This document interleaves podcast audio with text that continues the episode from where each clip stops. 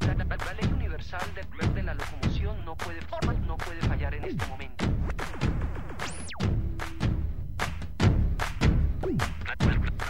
Aquí comienza Criterio Verde, un programa producido por el Centro de Desarrollo Criterio para Radio Nuevo Mundo.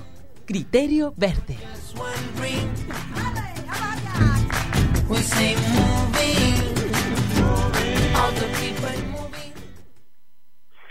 Sean todas las personas bienvenidas a Criterio Verde, producido por el Centro de Desarrollo Criterio, acá en el 930M de Radio Nuevo Mundo, en la región metropolitana, en Santiago de Chile, las emisoras a lo largo de todo nuestro país y para toda nuestra madre tierra en www.radionuevomundo.cl, hoy lunes 14 de junio del 2021.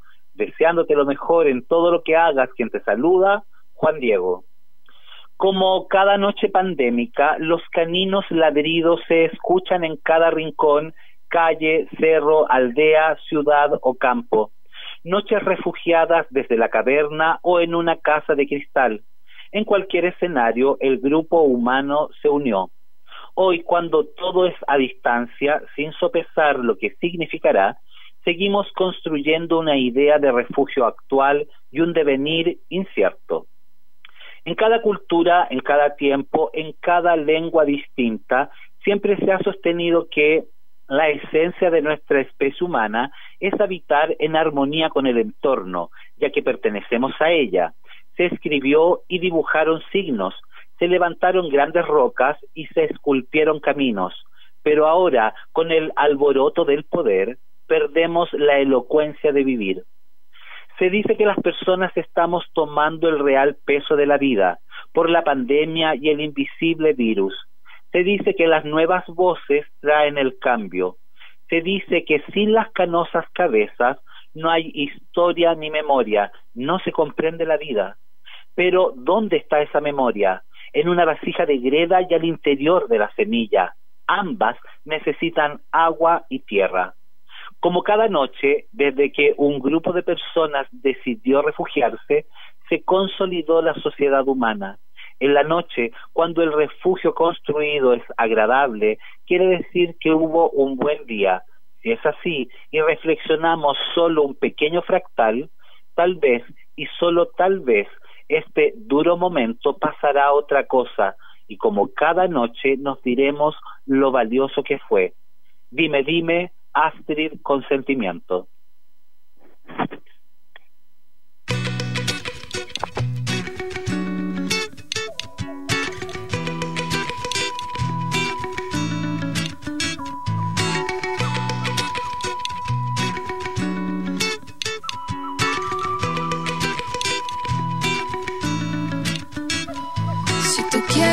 pensar, si quieres elegir, puedes ser quien cambie todo esto.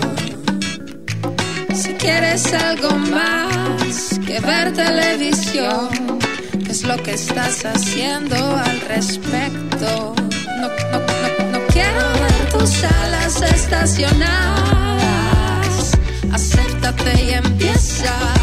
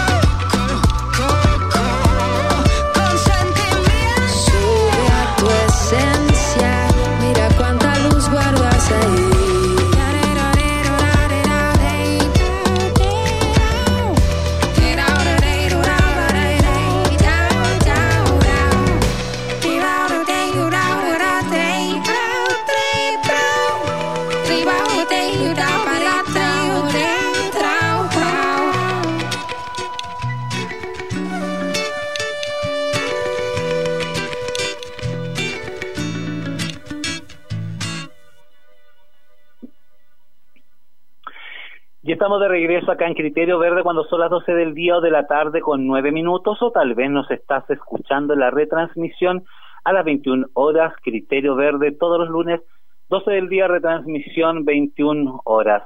Así es, amigas y amigos, como estamos comenzando esta semana post la, la última elección de gobernadores y gobernadoras.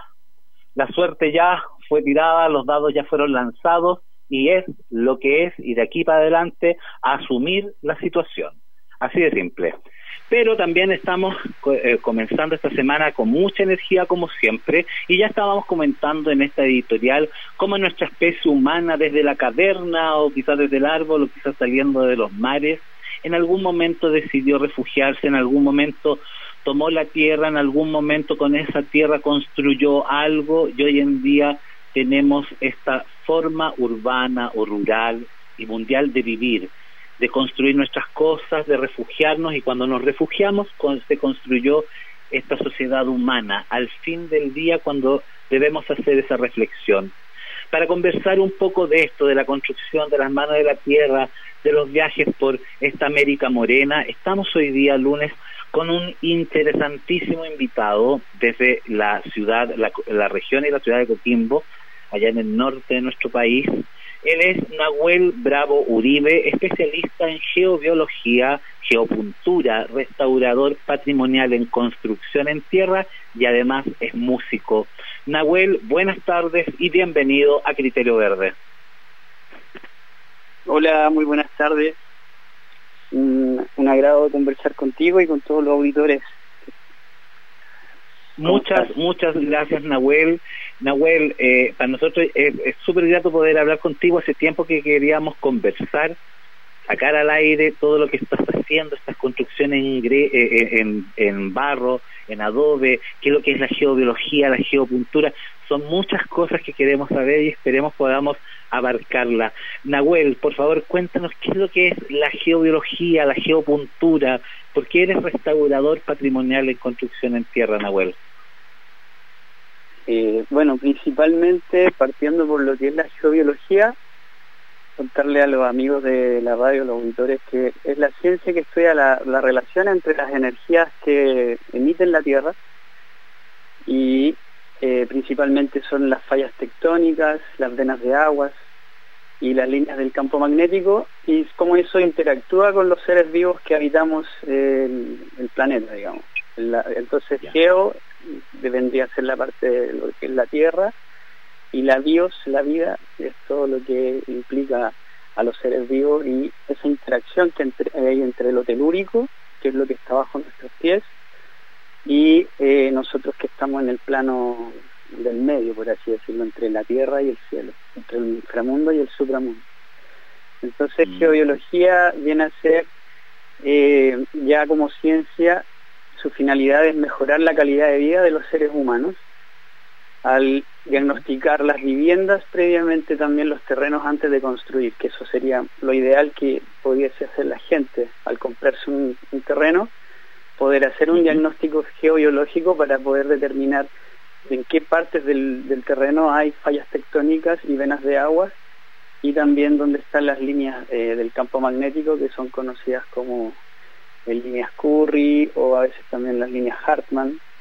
Y ahí vamos a ir hablando un poquito de eso ya, porque esos nombres que son los investigadores que alrededor de los años 50 más o menos empezaron a, a, sacar más información a partir de lo que es la investigación científica como la conocemos hoy en día.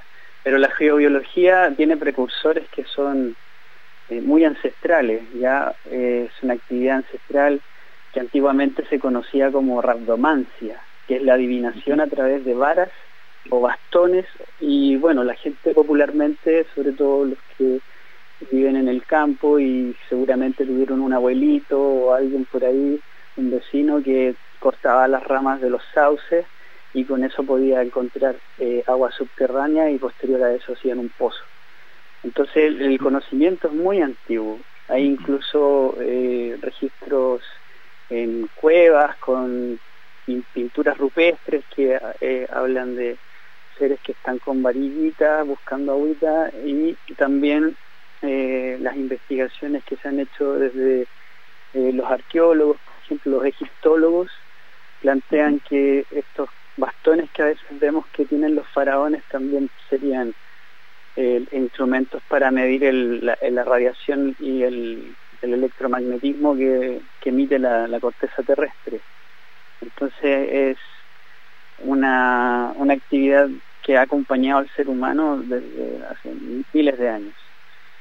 Y bueno, contando un poco de, la historia, eh, para que más o menos me entiendan, eh, esto en los años del 1500, 1530 sobre todo por ahí, eh, la, la se utilizaba incluso por, por la corona, la, reina Isabel entre los años del 1500 y finales del 1500 y principios del 1600 contrataban saoríes que, o rabdomantes para poder buscar minerales y poder eh, establecer yacimientos mineros, sobre todo cuando se trataba de estaño y todo lo que implica la minería eh, armamentista, por así decirlo. ¿no? Tú sabes que con el estaño y el cobre podía, podía formar bronce y, bueno, además de toda la metalurgia que se utilizaba en lo cotidiano, principalmente también para, para armamento militar, que eso es un paralelo que tiene la historia con, con este conocimiento,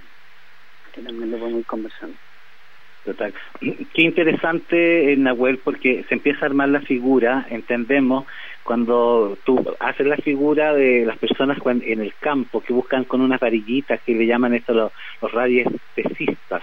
Y eso es, es, increíble porque la madre tierra obviamente está vivo y los surcos de agua abajo eh, fluye una energía. Y, y es impresionante cómo las personas como tú hacen esto y buscan y qué maravilloso es cuando tenemos la posibilidad de tener un terreno y poder construir nuestra propia casa, pero lamentablemente a nivel mundial el urbanismo muchas veces no considera esto, lo esencial que es la conexión donde se construye la vivienda, las ciudades, etcétera, para hacerlas mejor, con un mejor entorno, en fin.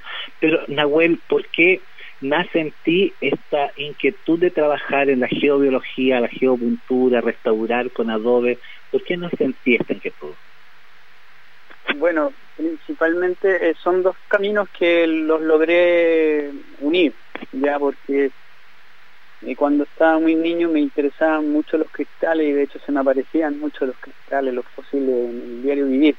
Cuando iba de vacaciones, por ejemplo, eh, me encontraba cuarzo, olivinos, que bueno, yo después estoy aprendiendo los nombres, pero se me manifestaban mucho los cristales y como a la edad de 8 años más o menos le pregunté a mi mamá qué, qué estudiaban las piedras, quiénes estudian las piedras. Me dice, la geología estudia las piedras. Y yo, ah, ya cuando grande quiero ser geólogo. pero sin, sin saber mucho de solo como un niño, ¿no? Que se plantea.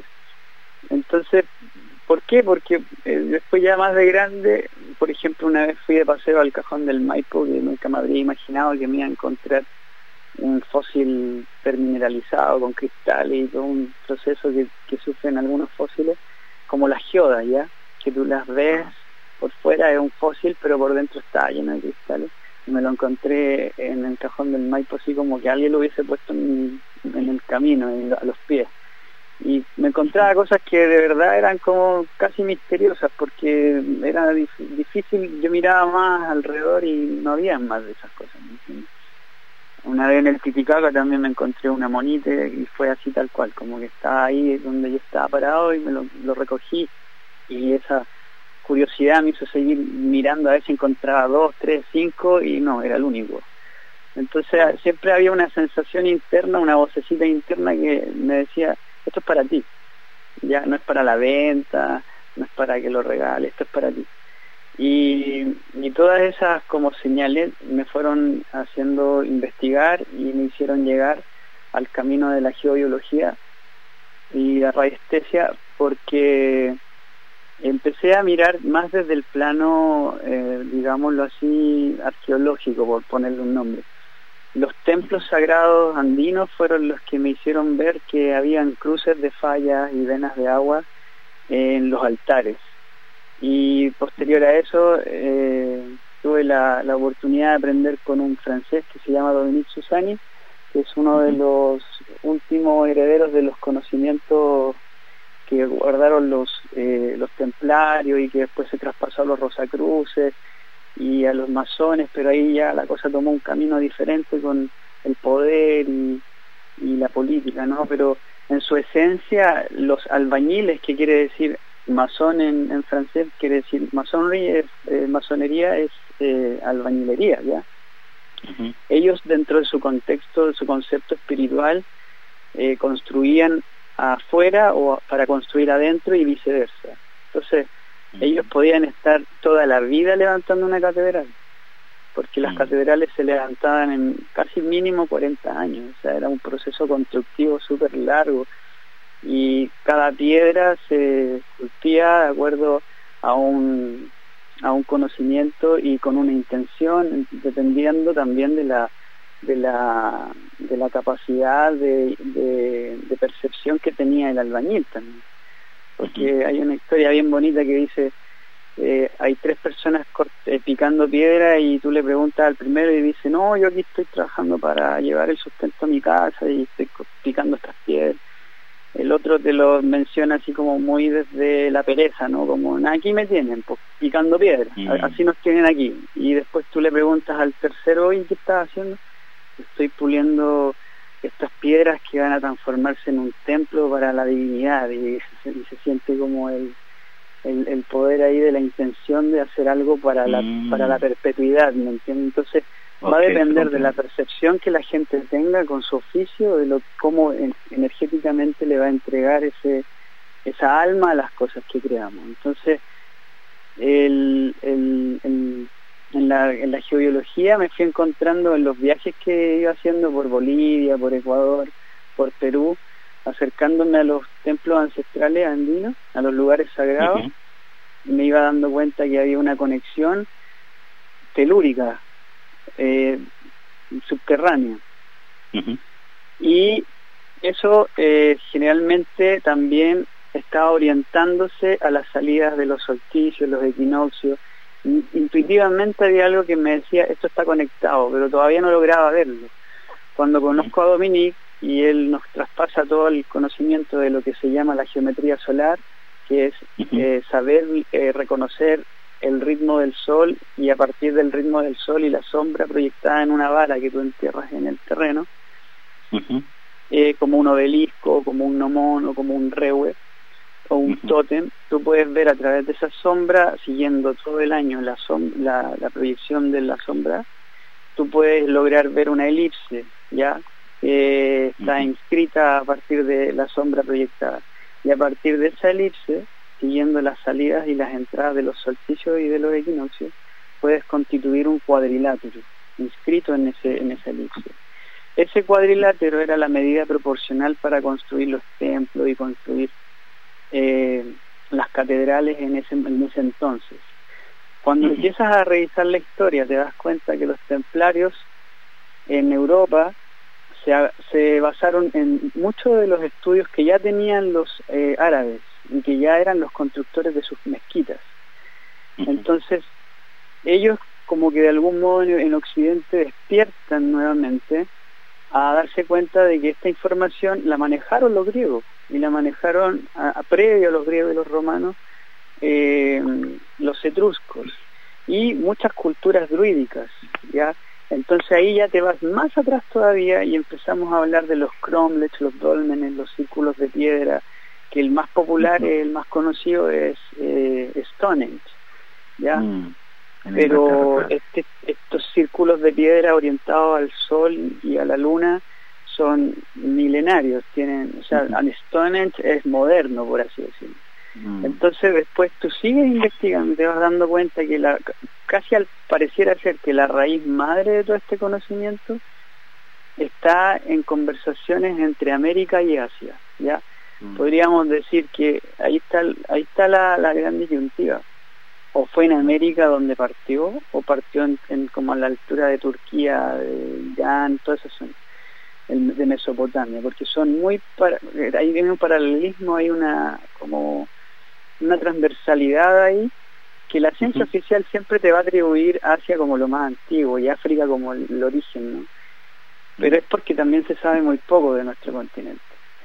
Y nosotros tenemos pirámides en Ecuador, tenemos pirámides en Perú y tenemos eh, tallados en piedra que son muy antiguos, pero que de alguna manera se les atribuye siempre a lo incaico y los incas mm. son herederos de estos conocimientos que ya estaban de mucho antes. Entonces, de, de hecho, eh, hay una figura de una deidad andina que se llama Huiracocha, que es un ser que, que tiene dos bastones, una, vara en cada mano, y siempre aparece de frente con dos varas, una en cada mano.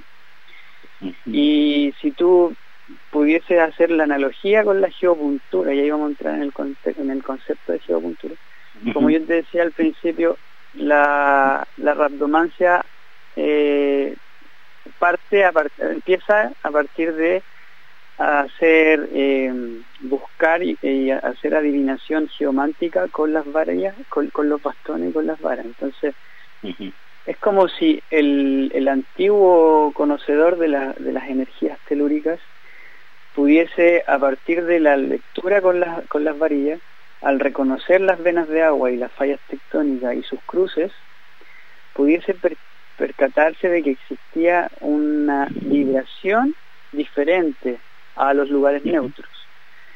Y ahí elegían poner el, el, el obelisco o el rehue, por así decirlo, el tótem, y a partir de ahí, esa información que emitía, emite la Tierra se dirige y se expande y, puede influir en toda la, la, redonda, por así decirlo.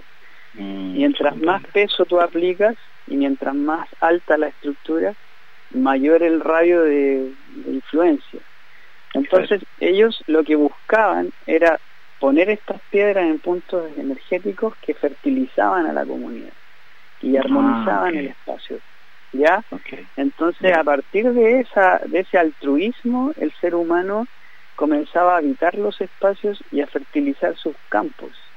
Y mm. esas prácticas tú las puedes encontrar incluso en Göbekli Tepe, que es el más antiguo que se ha encontrado hasta el momento, que está en Turquía, y tiene alrededor de 11.000 años, que fue de hecho el mm. hallazgo arqueológico que desmitificó que el ser humano primero pasó por la agricultura para poder observar el cielo. Aquí estamos encontrándonos una cultura que sabe muy bien el ciclo estelar cósmico, ¿cierto? Previo a los a los registros de agricultura que tenemos en, la historia, en la historia.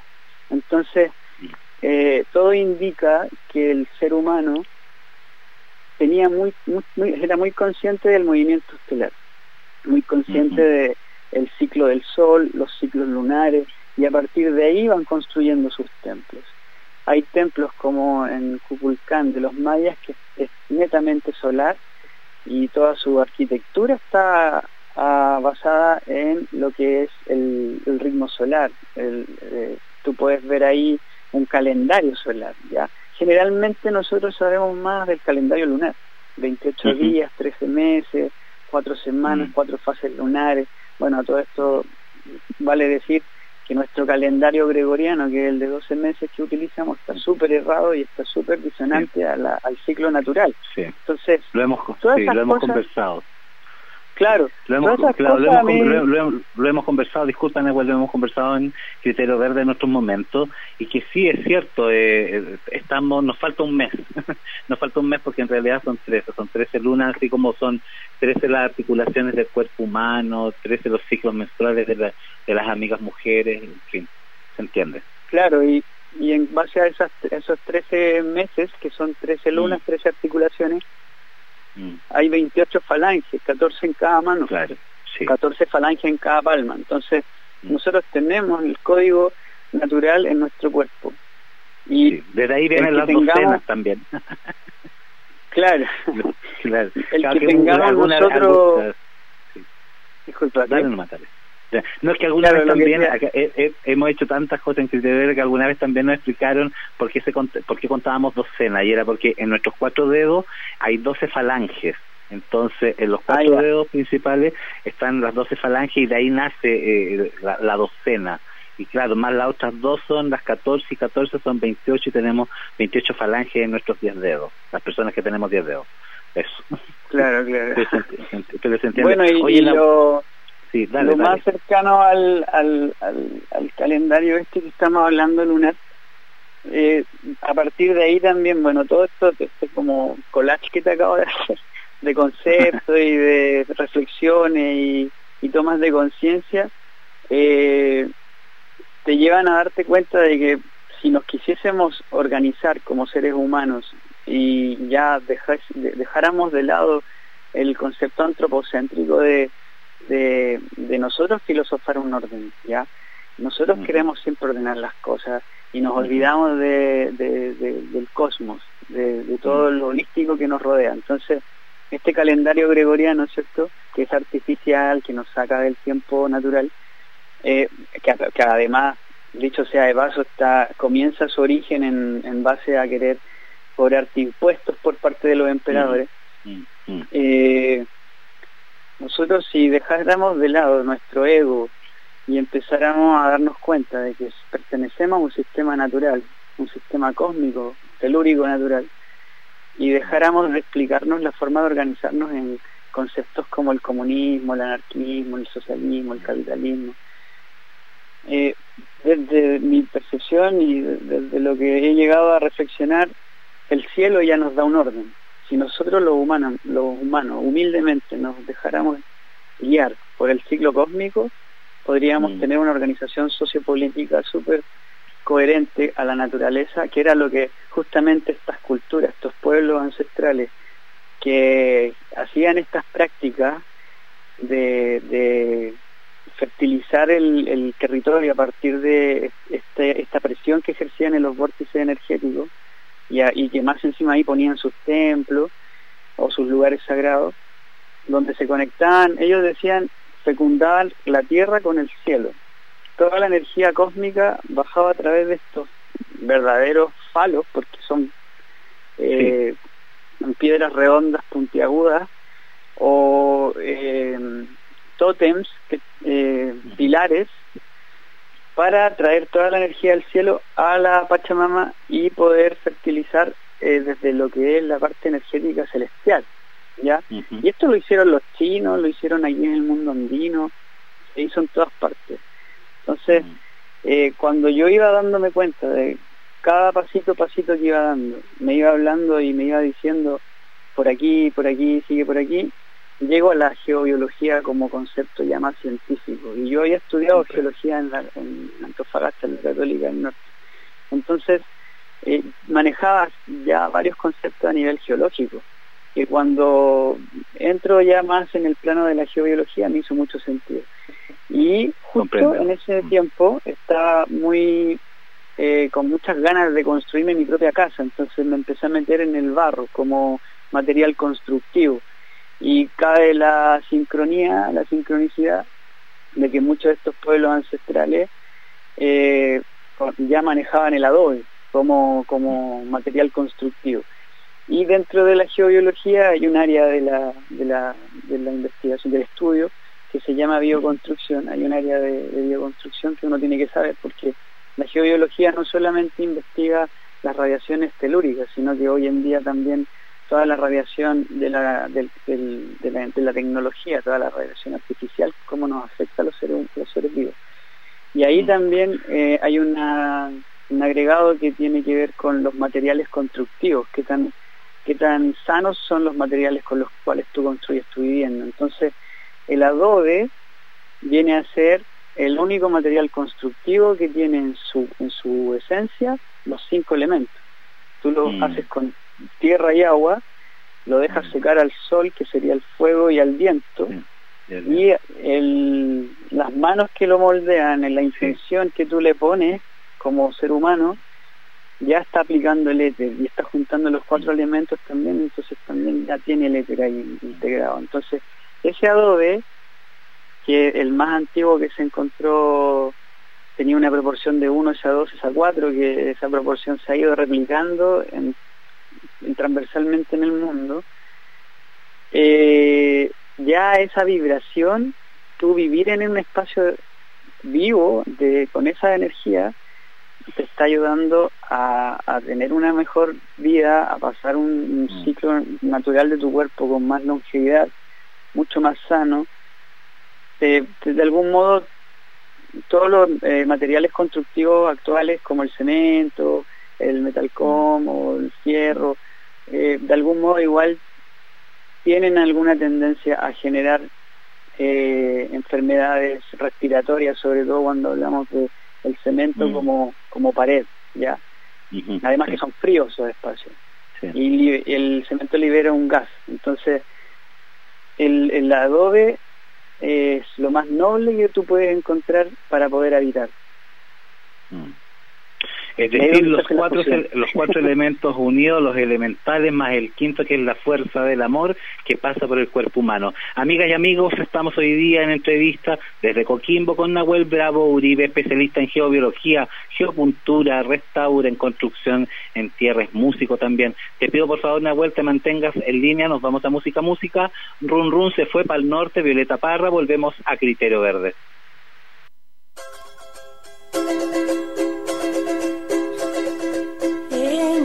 mercado de olvido antes de la aclarar de una estación del tiempo decidido a rodar. Run, run se fue para el norte, no sé cuándo.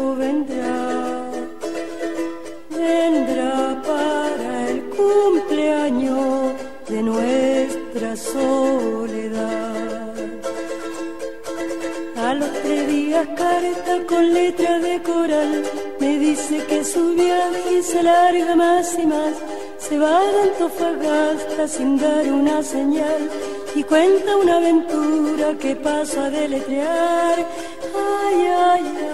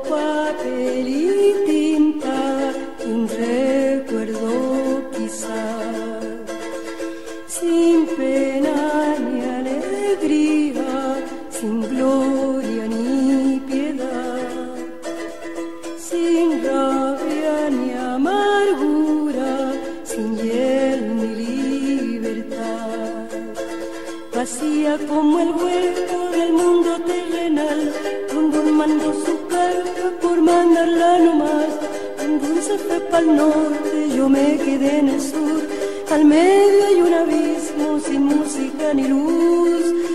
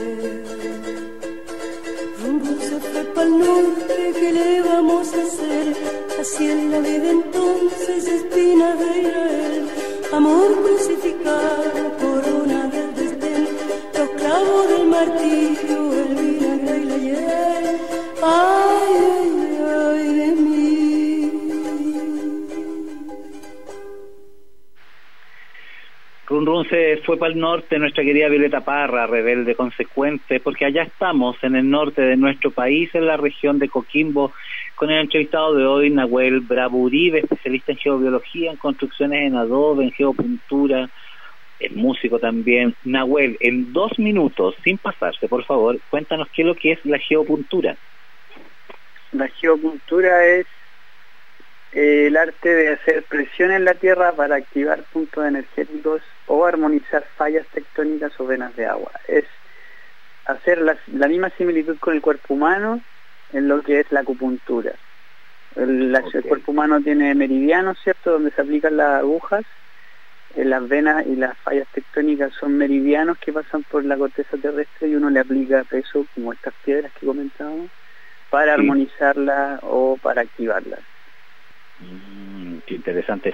Nahuel, tú en este momento estás allá en la región de Coquimbo, para nuestras amigas y amigos fuera de Chile, la región de Coquimbo pertenece a, a- esta zona norte, donde termina ya el desierto de Atacama, eh, en Sudamérica, eh, y allá está nuestro amigo Nahuel, porque él está desarrollando hace algunas semanas, y, y va a estar un tiempo más, un taller de eh, construcción en barro, de restauración en barro, eh, de domos, en fin, por favor, Nahuel, cuéntanos qué es lo que está pasando con todo ese taller que estás haciendo, cómo lo está tomando las, cómo lo están tomando las personas allá que están participando. Cuéntanos al respecto.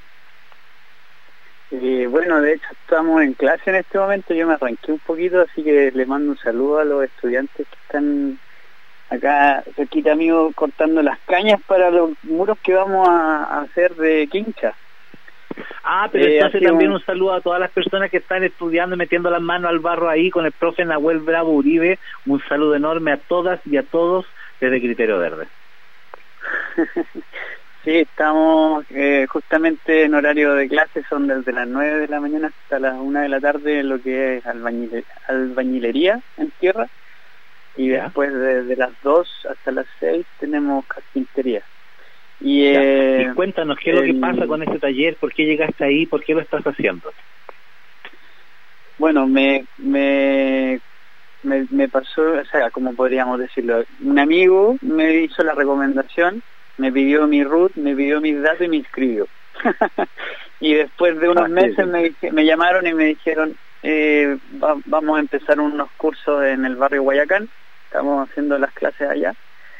Eh, especialmente para la para la junta de vecinos del, del barrio Guayacán. Y, y ahí fue que se dio y, y bueno, ha sido una experiencia bien grata, llevamos una semana y media casi.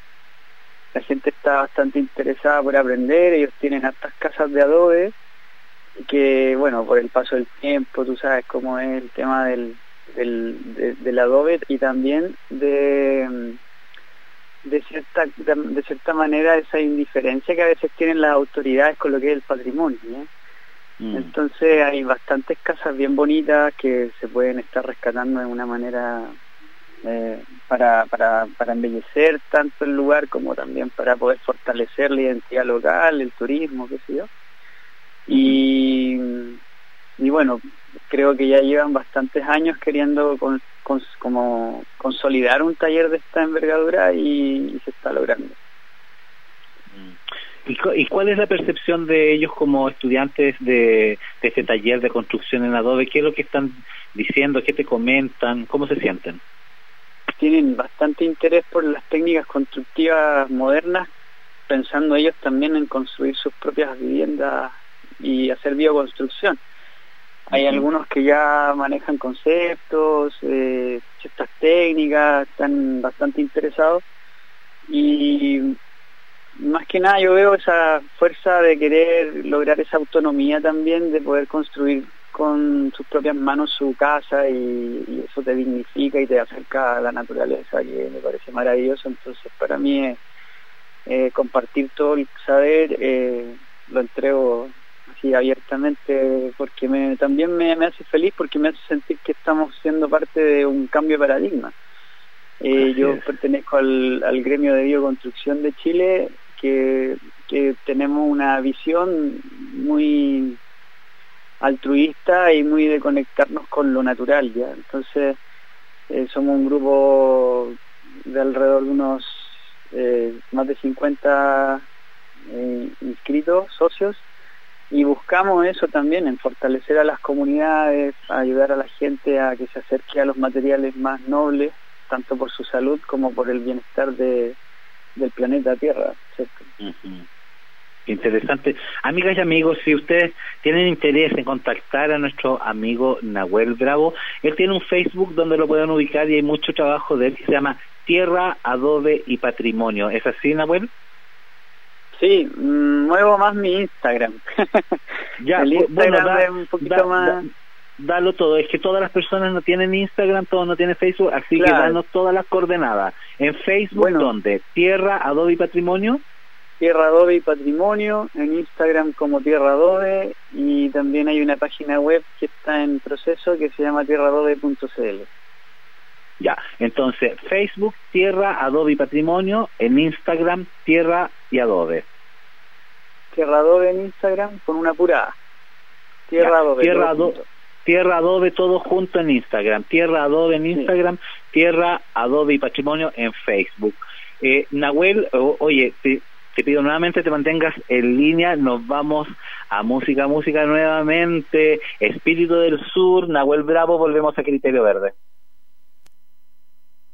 ஐகுரட்டாய்ஜி ஹயன நின்ன முத்துக்கோய்ஜி நிம்ம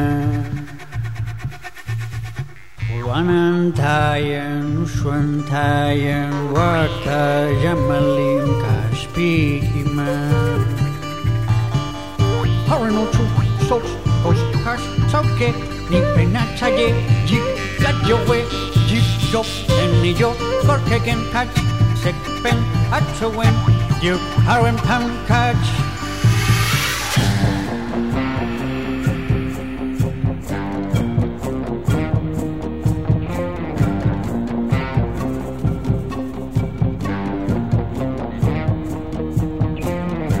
tak chansa tutat kiwa charkuta hachawil kayuritaina.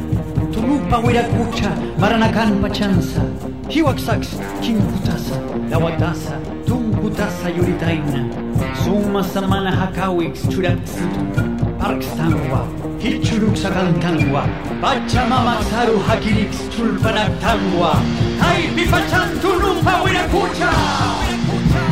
Newenwentu, kesaukelu, yaigekelu, newen milanka,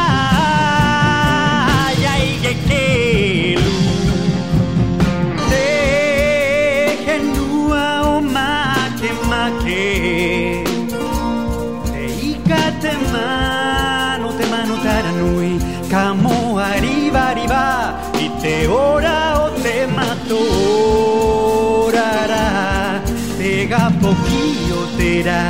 Imagínate que tú. Te va y cabate en lua maiki pirita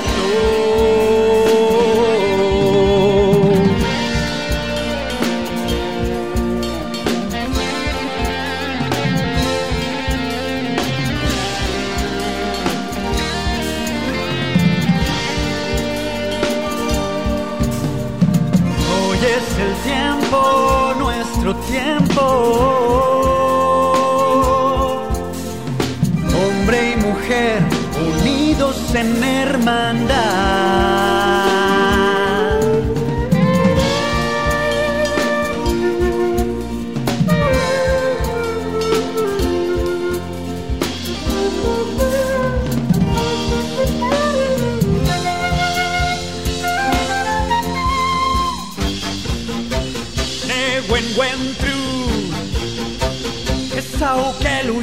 Kelu Ne wen milanka Jai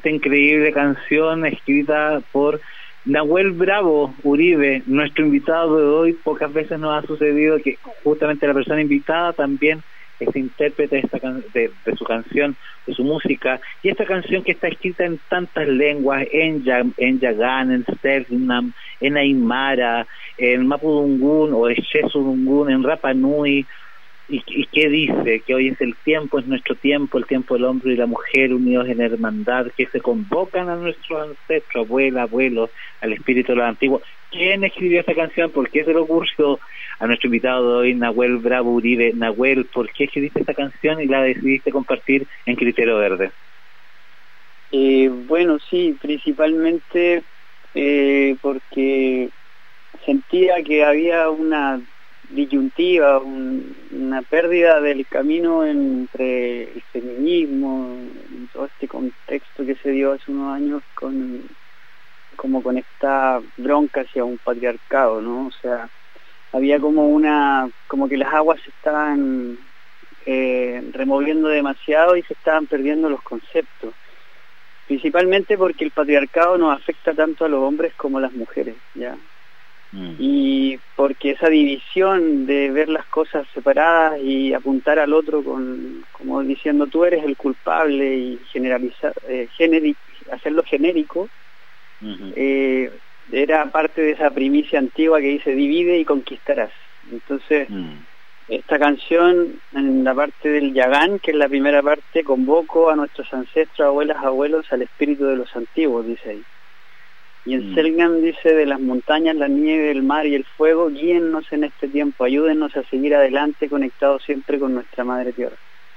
Mm. Entonces, eh, yo estoy en, esa, en esta música, estoy llamando a la fuerza antigua ancestral para poder no solamente actuar desde una iniciativa propia, personal, eh, que puede ser casi también individualista, ¿no? sino que llamando la sabiduría de los antiguos que nos guíen en este tiempo, para que hombre y mujer puedan estar en armonía y sanar y regenerar todo el dolor, de regenerarse también de todas las, las guerras, todos los conflictos que han existido a nivel de humanidad, ¿cierto?, en nuestra historia, y poder mantenernos en equilibrio interno para poder equilibrar afuera si no hacemos el trabajo interno jamás vamos a poder lograr un equilibrio con el todo, que también está la, la, naturaleza en esto. Entonces, yo sentía que había tanta bronca, a veces tanto eh, desde de las compañeras, ¿no? A veces como yo les sentía la fuerza y yo decía esta fuerza hay que canalizarla en conjunto, ¿no? Porque nosotros también somos, por así decirlo, víctimas, no me gusta mucho esa palabra porque son decisiones que se toman, ¿no? Pero también sufrimos de los apagullos de la esclavitud, de tener que generar lucas para poder ser bien visto ante la sociedad, de que eh, si no tenéis plata prácticamente no te casís con mi hija porque eres un don nadie, ¿me entendés? Y el amor siempre se transaba a través del mercado, ¿no? Al final. Entonces, eh, esta canción es un como un manifiesto de eso, como una, una pedir una fuerza, de hecho en la parte del Mapudungun que yo les puse Chesungun porque habla no solo en Mapudungun sino que también hay una parte que dice Milanca que es la, traducción en Cacán de, la cultura yaguita es mujer, ya. Entonces dice fuerza hombre, tiempo de florecer, fértil mujer que con tu amor das frutos. Esa parte es la que dice Newen Wentru, eh, que Kelu Yaigekelu, Newen Milanka, eh, Kelu. Ahí me ayudó Lorenzo Ayapán, un mapuche del hombre pájaro, a traducir. Mm. Y el Rapanui... Mm, mm, ¿Sí? Es que nos estamos yendo a Nahuel, nos queda un minuto del programa, te lo juro. Siempre ah, se hace corto los programas en vivo y primero te quiero agradecer por toda esta buena onda de poder compartir. Nos quedaron muchos temas, muchas cosas en el tintero adentro ahí, que ya tendremos otra oportunidad. Pero, por favor, dinos una frase, la última frase, algo que te represente, algo que, por, por también lo que estamos viviendo con este proceso constituyente y toda esta nueva cambio que queremos hacer, en 30 segundos, Nahuel, por favor. tu lucha es mi lucha, yo diría ahí. Pero no desde la batalla, no desde la guerra, sino que desde la empatía, desde el que en todos los territorios está pasando lo mismo. No solamente el, conflicto lo tenemos en el norte o los del sur con los del sur, el conflicto está a nivel continental y humano. Y mientras tengamos conciencia de eso y nos empecemos a unir, vamos a poder dar vuelta el paradigma. Pero hay que unirse, hay que. Qué bueno. Y de hecho lo que te iba a comentar, disculpa, que no quiero dejar de no decirlo, la parte en Rapa Nui habla justamente de honrar la vida a través del, mar, de la naturaleza, unidos los del mar con los de la tierra, porque yo he escuchado bastantes historias entre Mapuche y Rapa Nui que no se llevan muy bien. Entonces eso también es el reflejo de cómo estamos como sociedad. Ya tenemos que cortar esos lazos. Ya, hay que unirlos. sí, hay que unirlos. Y hay mucho conflicto con los pueblos originarios también del norte, con, el, con los del sur, y lo hemos hablado muchas veces acá en Criterio Verde. Nahuel, nos tenemos que hacer otro programa contigo porque quedaron muchas cosas pendientes para poder conversar. Vuelve a tu clase, saluda a todas y a todos los amigos que están ahí en tu clase con esa construcción en Adobe. Cariños a toda la gente allá en Coquimbo y muchas gracias por haber confiado en Criterio Verde en este primer encuentro.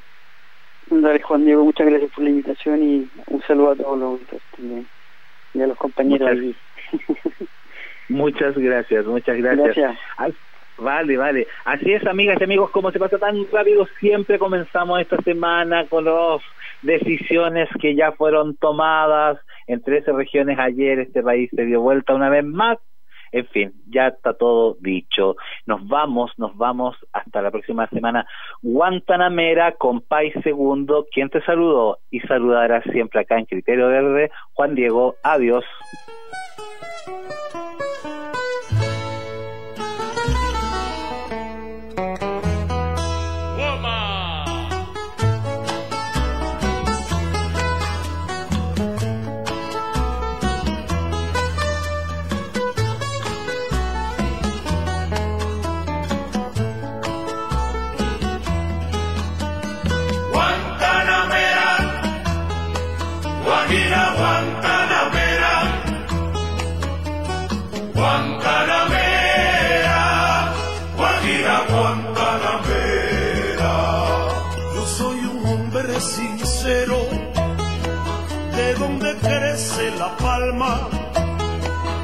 Soy un hombre sincero, de donde crece la palma.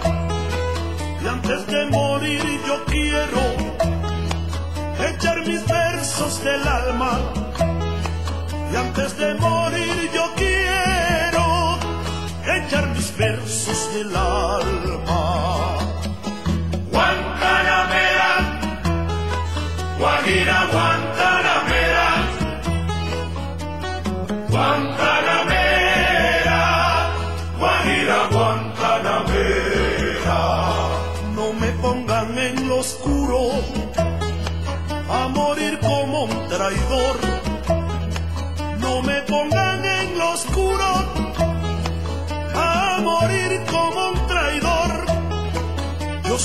Soy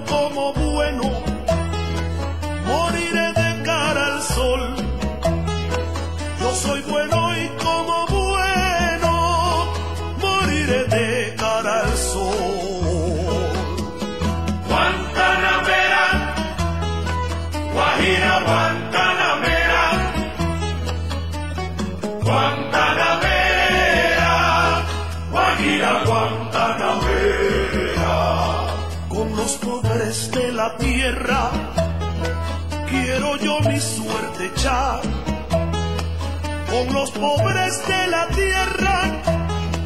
Quiero yo mi suerte echar, el arroyo de la sierra me complace más que el mar. El arroyo de la sierra me complace más que el mar. Guajira, Guantanamera. Guantanamera, Guajira Guantanamera. Tiene el leopardo un abrigo en su monte seco y pardo. Tiene el leopardo un abrigo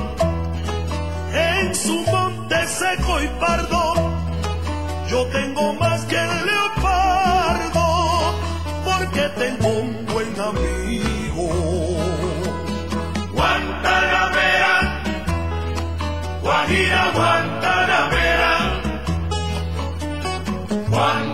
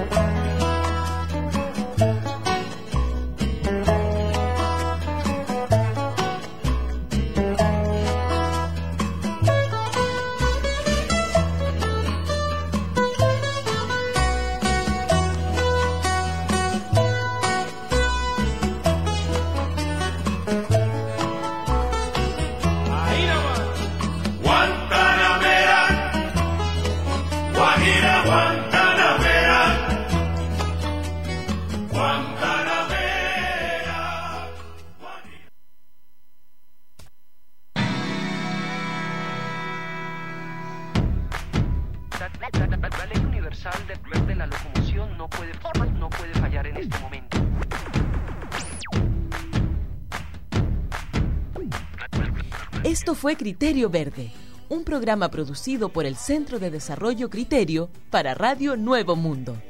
Nos escuchamos el próximo lunes al mediodía.